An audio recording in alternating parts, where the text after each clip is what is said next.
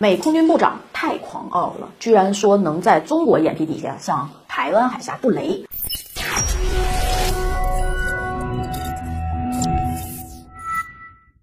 大家好，欢迎收看今天的节目，我是马岩。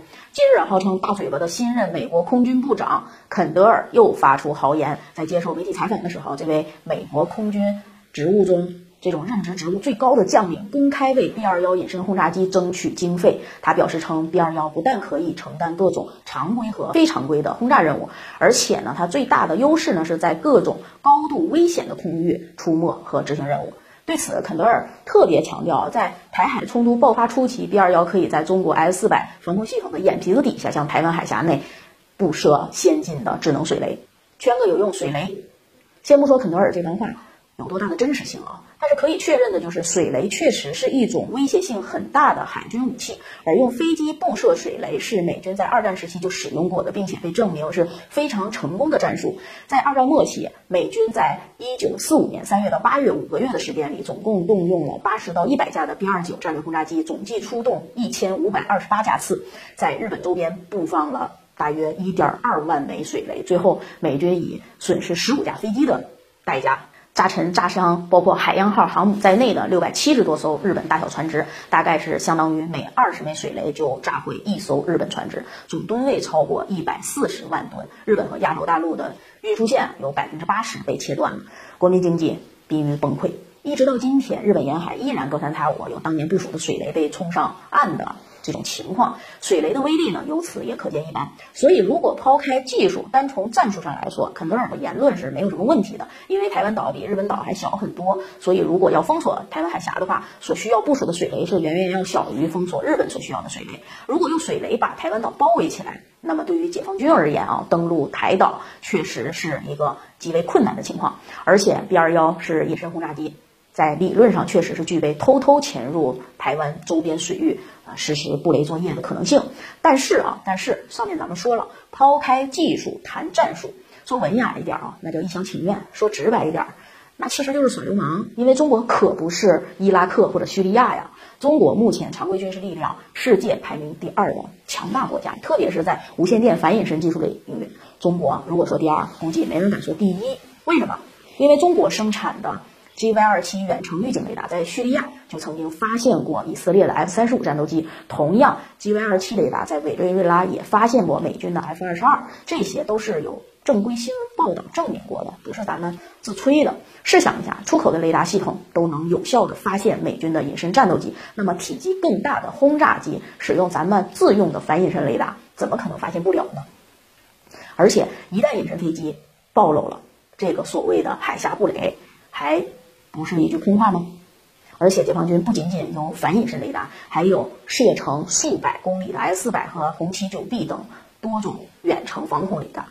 更重要的就是，除了防空导弹，解放军还有几千架四代和四代半战斗机，并且正在大规模的换装歼二零五代隐身战斗机。有记者啊曾经问过台湾当局一个问题，就是歼二零是否曾经飞到过台北上空？对此，台湾当局所谓的前空军司令说了一句耐人寻味的话：“，打死我也不说。”这意味着，如果美军的 B 二幺敢靠近台湾海峡，那么迎接它的大概率会是歼二零和霹雳十五远程空空导弹。至于台湾海峡布雷啊，还是。甭吹了，至少以美军隐身轰炸机的水平，那是不可能办到的事情。何况，即使是从战术上来说，在台湾周边布雷，高兴的并不是台湾人或者是美国人，而是我们才对啊！偌大的日本都可以被一万多的水雷封锁，那么封锁一个小小的台湾所需要的水雷显然要少得多。而台湾海上航线一旦要是被封锁的话，最后被困死在岛上的，那就只有台湾人自己啊！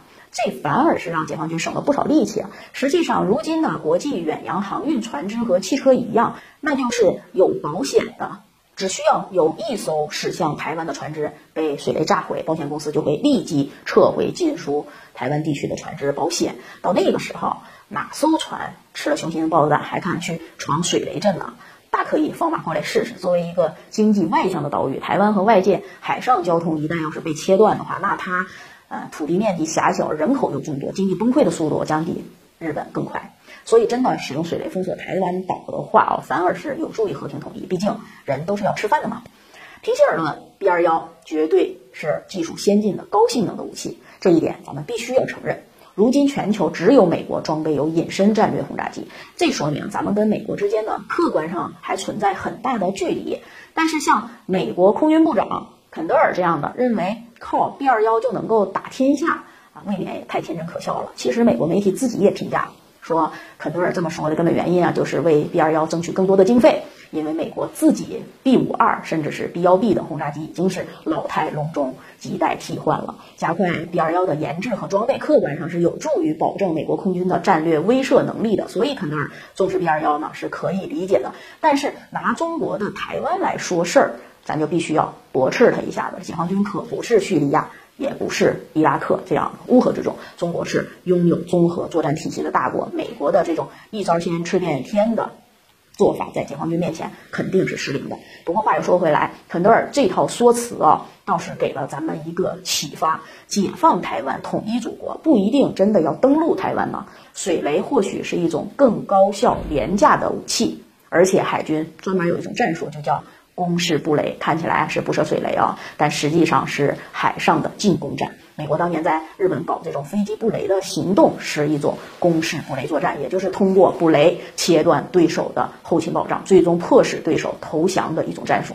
未来解放军也可以在台海实施攻势布雷战术，因为台湾岛经济两头在外，所有的日常生活用品很多也需要外购运输。如果切断台湾对外的这种海上航线，那么台湾能够坚持多久？这个确实是值得我们思考的。而且水雷封锁可以确保台湾的基础设施破坏最小，人员损失也降到最低，可以说是最接近和平统一的方式。好，今天的节目咱们就到这里，感谢大家收看。喜欢我的可以关注一下我们的账号，我们下期节目再见。